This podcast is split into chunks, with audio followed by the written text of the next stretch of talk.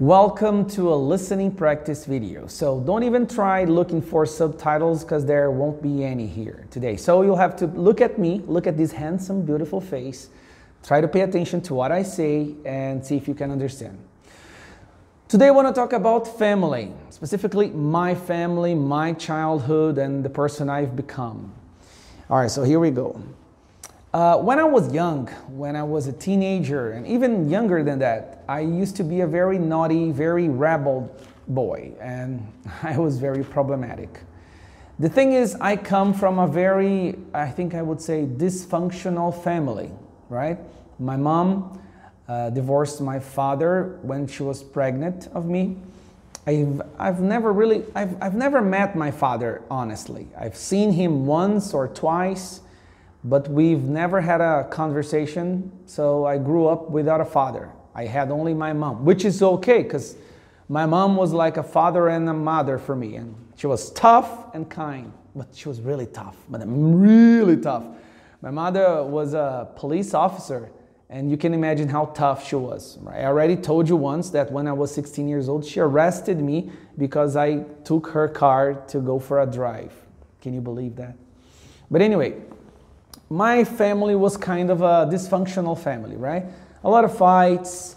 I'm the younger of three brothers, and my older brothers were also very uh, naughty and very rebel. And uh, but anyway, there was a lot of fights in my house when I was young. So every night, every night, I remember I used to go to bed and I used to pray and then I was like nine, eight, ten years old. For, for many years, I used to go to bed and pray, I think until I was 14, and pray to God. And I always asked for the same thing. I remember asking, please, God, why can't I have a normal family? Why can't I have a loving family? You know, a mother who really cares, and a father who cares, and normal brothers, and all that. Not that my family was terrible, but it was, uh, was rough, it was tough.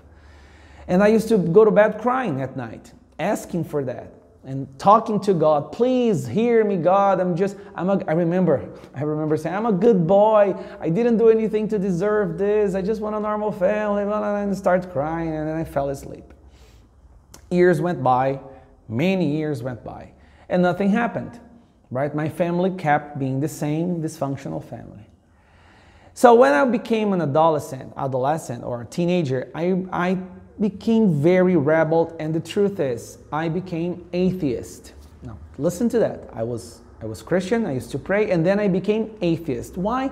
Because I asked for something and God didn't give, give it to me immediately. So, as a teenager who becomes arrogant and they think they know it all, I became an atheist. I became an atheist. And I remember that I liked debating with other people, especially religious people, about the existence of, or not of God. So I remember I was really committed in trying to make people believe there was no God. It's like every atheist I know, they love to preach atheism. So, anyway, as I started debating more and more, I decided, you know what? If I really want to debate people, I'm gonna read the Bible because I had never read the Bible before. So I remember I bought a Bible and I started reading the Bible. Why? Because I wanted to get evidence from the Bible that God didn't exist. So I read the Bible not because of religion, I wanted to prove that the Bible was a lie. So I read the whole Bible at the end of when, when I finished reading the Bible, I remember that I was like, whoa, whoa, man, there's something really weird here. I'll have to read it again because it's really complicated, right? To read the Bible as a book. So I read it for the second time, and that's when something happened. As I was reading for the second time, something inside of me changed. It just it just flipped. I don't know what, but by the time I finished the last page, when I, when I was through with the apocalypse and I finished and I closed the Bible, I remember I fell on my knees and I looked up and I said, Sorry, sorry, God, for my arrogance. Sorry for being such an arrogant little prick. I was I'm young. I, I didn't know what I was saying. Please forgive me. Please forgive me. And I remember I started praying again and I started thanking Him. Instead of just asking for things, I started my, I was very grateful. I was grateful because I was alive. I was grateful because, you know, I had a mother while many other people didn't have. I was grateful because I had good education. I, I was filled with gratitude. And you know what happened later? Well, I met, my girl, I met a girlfriend who later became my wife.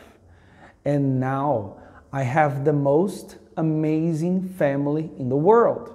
And I'm not just saying that. I look at other families, I see other families, they are awesome, but I think that my family is just my kids, my daughter, my son, my wife, even my little dogs. So, what happened?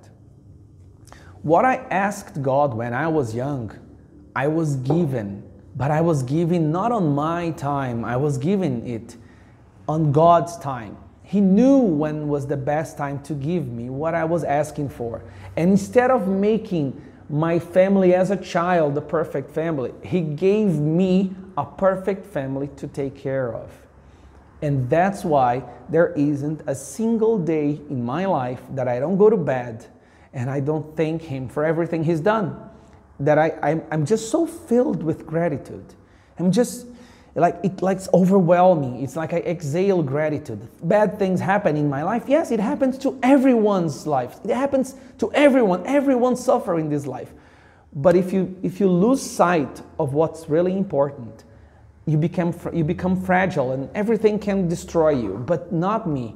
I i have folk i know exactly what matters.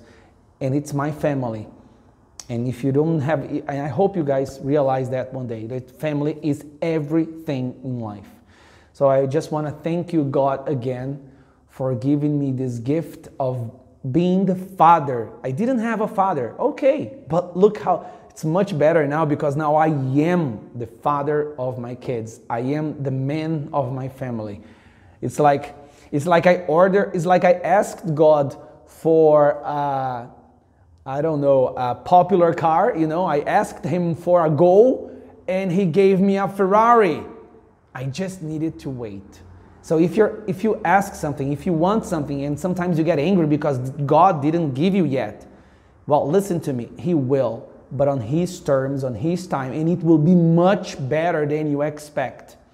As long as you have gratitude in your heart, in your heart and you follow his words.